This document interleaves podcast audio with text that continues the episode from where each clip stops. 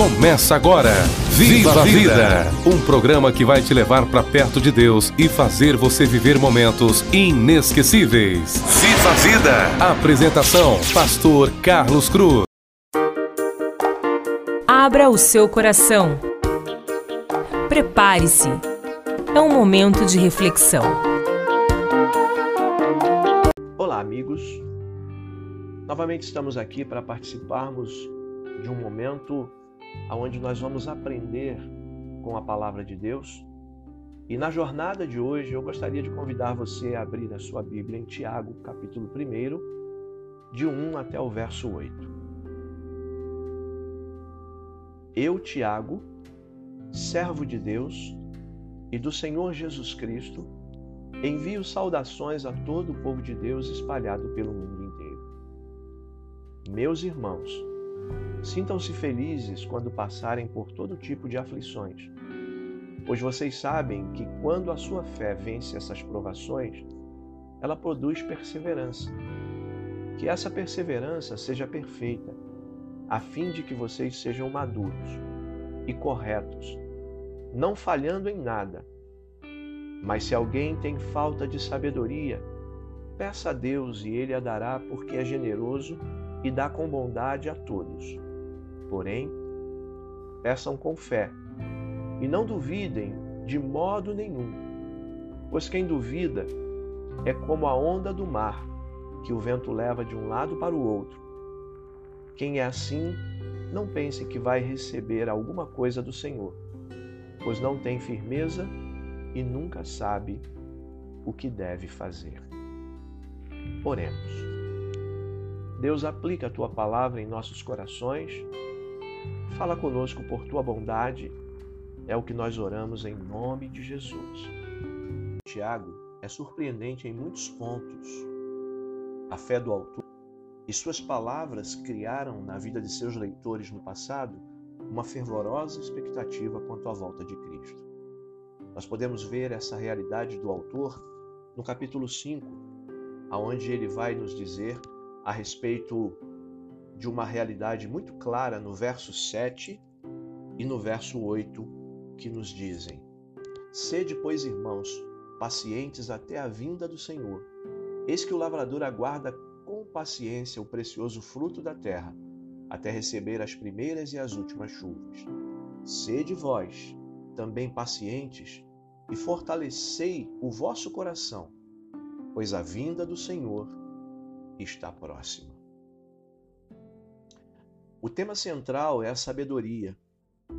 E Tiago, ele aborda essa temática como um dom que procede do Criador, e a gente pode ler isso no versículo 5 do capítulo 1, quando Tiago ele vai ressaltar: Se porém algum de vós necessita de sabedoria, peça a Deus, que a todos dá liberalmente, e nada lhes improspera e ser-lhe-á concedido.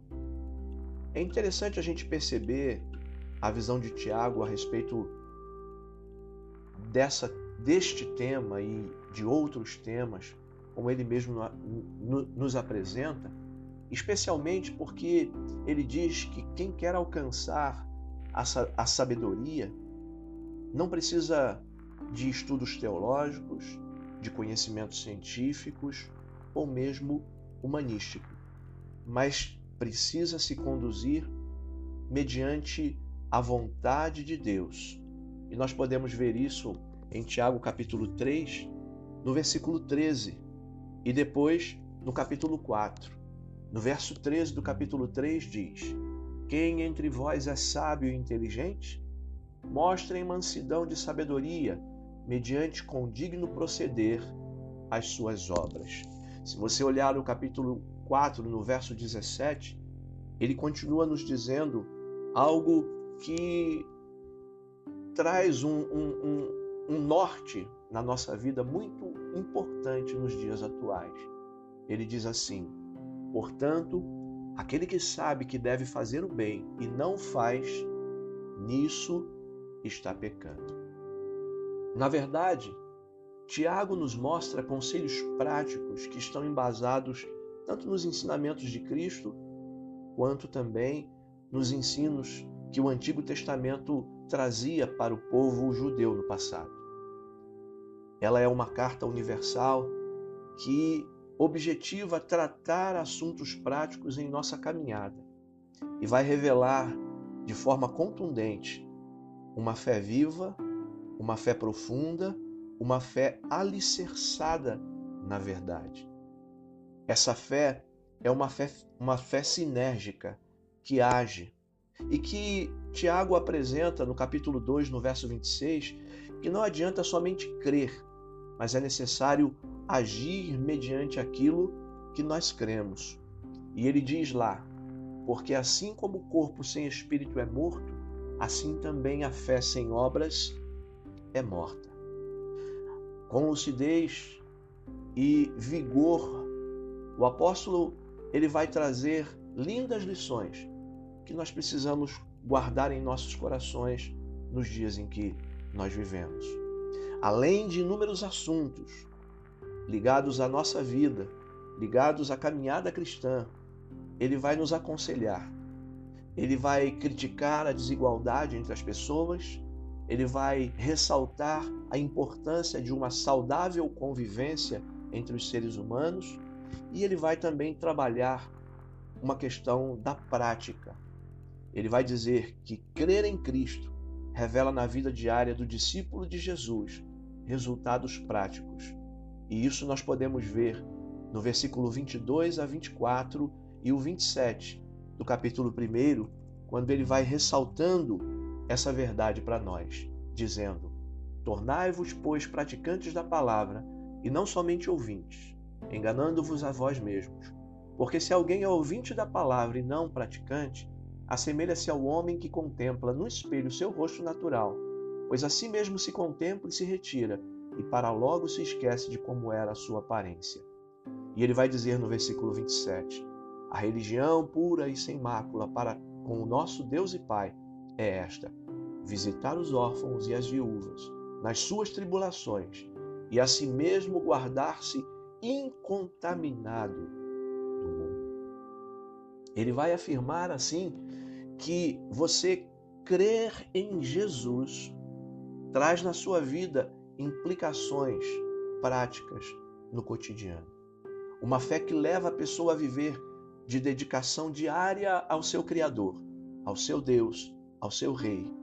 E ele recebe por ter uma comunhão com esse Deus uma força diária que o mantém firme, que esse relacionamento traz na sua vida.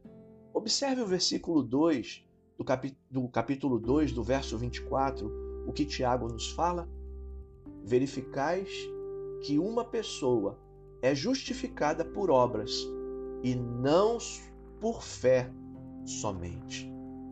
Que coisa interessante a gente ponderar e refletir neste dia, não é verdade? A exemplo da maioria dos cristãos daquele tempo, também nós passamos por aflições, às vezes até por perseguições. E é isso que ele começa a nos trazer no verso 2, onde nós lemos nessa neste dia para refletirmos e para ponderarmos e para então conversarmos um pouquinho. E ele vai nos dizer: meus irmãos, tende por motivo de toda alegria o passardes por várias aflições. Olha só que coisa interessante, Tiago vai nos dizer. Toda aflição, ela tem uma finalidade pedagógica.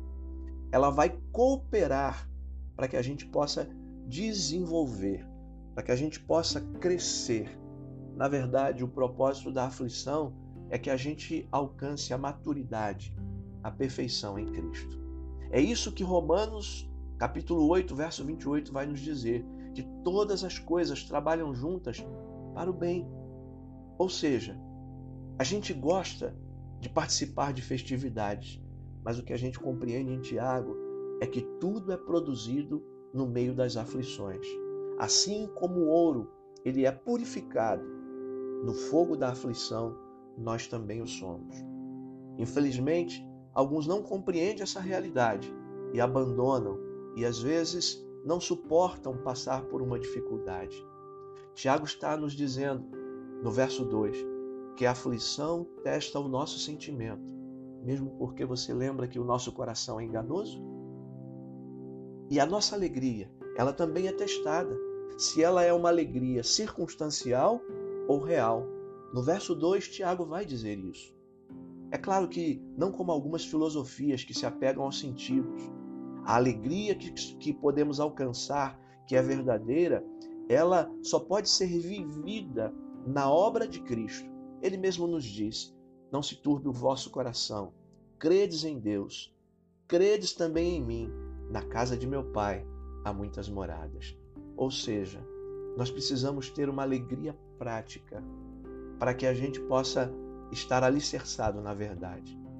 Tiago vai nos ressaltar que as aflições elas servem para mostrar que a fé que recebemos ela é suficiente para gerar e trazer na nossa existência coisas que nós não vemos, mas que nós cremos. Olha o versículo 3. Sabendo que a aprovação da vossa fé, uma vez confirmada, produz perseverança. Que coisa maravilhosa a gente compreender isso, né? Para que a gente possa viver essa realidade, Tiago parece nos dizer que é necessário nós nos rendermos. Quando eu e você nos rendemos, a gente recebe a capacidade, parece que o tempero, essa que é a qualidade daqueles que não desistem com facilidade, mas que perseveram. É isso que nos mantém firmes, centrados, seguros e que nos torna semelhantes a Cristo, e como vai nos dizer o verso 4, aonde nós vamos alcançar a perseverança, uma ação completa, para que a gente possa chegar à perfeição e sermos íntegros, em nada deficiente. Por último, a nossa fé em Deus ela é suficiente para produzir maturidade, ou seja, ela é capaz de gerar um estado em nós que a gente alcance esse completo desenvolvimento. Lembram de Paulo dizendo que a gente precisa deixar de ser meninos e nos tornarmos adultos? É isso que Tiago está afirmando, para que a gente não viva decepcionado, frustrado, como os discípulos no caminho de Emaús, aonde a gente recebe o consolo de uma comunhão íntima com Deus, como Espírito Santo de Deus, aonde a ação completa ocorre na nossa vida. Foi isso que aconteceu na vida de Jó. Ele disse: Antes te conhecia de ouvir falar. Tiago, capítulo 5, a partir do versículo 7, vai citar o exemplo deste homem que se tornou um herói. E ele vai dizer: Sede, pois, irmãos, pacientes até a vinda do Senhor. Eis que o lavrador aguarda com paciência o precioso fruto de receber as primeiras e as últimas chuvas. Sede vós também pacientes e fortalecei o vosso coração, pois a vinda do Senhor está próxima. Irmãos, não vos queixeis um dos outros, para seres julgados. Eis que o juiz está à porta. Irmãos, tomai por modelo no sofrimento e na paciência os profetas, os quais falaram em nome do Senhor. Eis que temos por felizes os que perseveraram firmes. Tendes ouvido da paciência de Jó, e viste que fim o Senhor lhe deu, porque o Senhor é cheio de terna misericórdia e compassivo. Que coisa linda, que coisa sublime nós aprendemos hoje. É por isso que Tiago vai nos dizer: considere o motivo de grande alegria sempre que passarem por qualquer tipo de aflição, pois sabem, saibam que quando a sua fé é provada, a perseverança terá a oportunidade de crescer, e é necessário que ela cresça, pois quando estiver plenamente desenvolvida, vocês serão maduros e completos, sem que nada lhes falte. E se algum de vocês precisar, ou seja, a fé que é gerada, aquilo que nós precisarmos, nós podemos pedir a Deus. E aqui no caso, Tiago fala sobre a sabedoria e menciona que Deus é generoso para poder nos oferecer. O desejo do meu coração é que você cresça, que você se torne cada vez mais sábio para viver essa realidade, mas sempre rendido e submisso à vontade de Deus, que sabe o que faz e que sempre tem o melhor para a nossa vida. Que Deus te abençoe.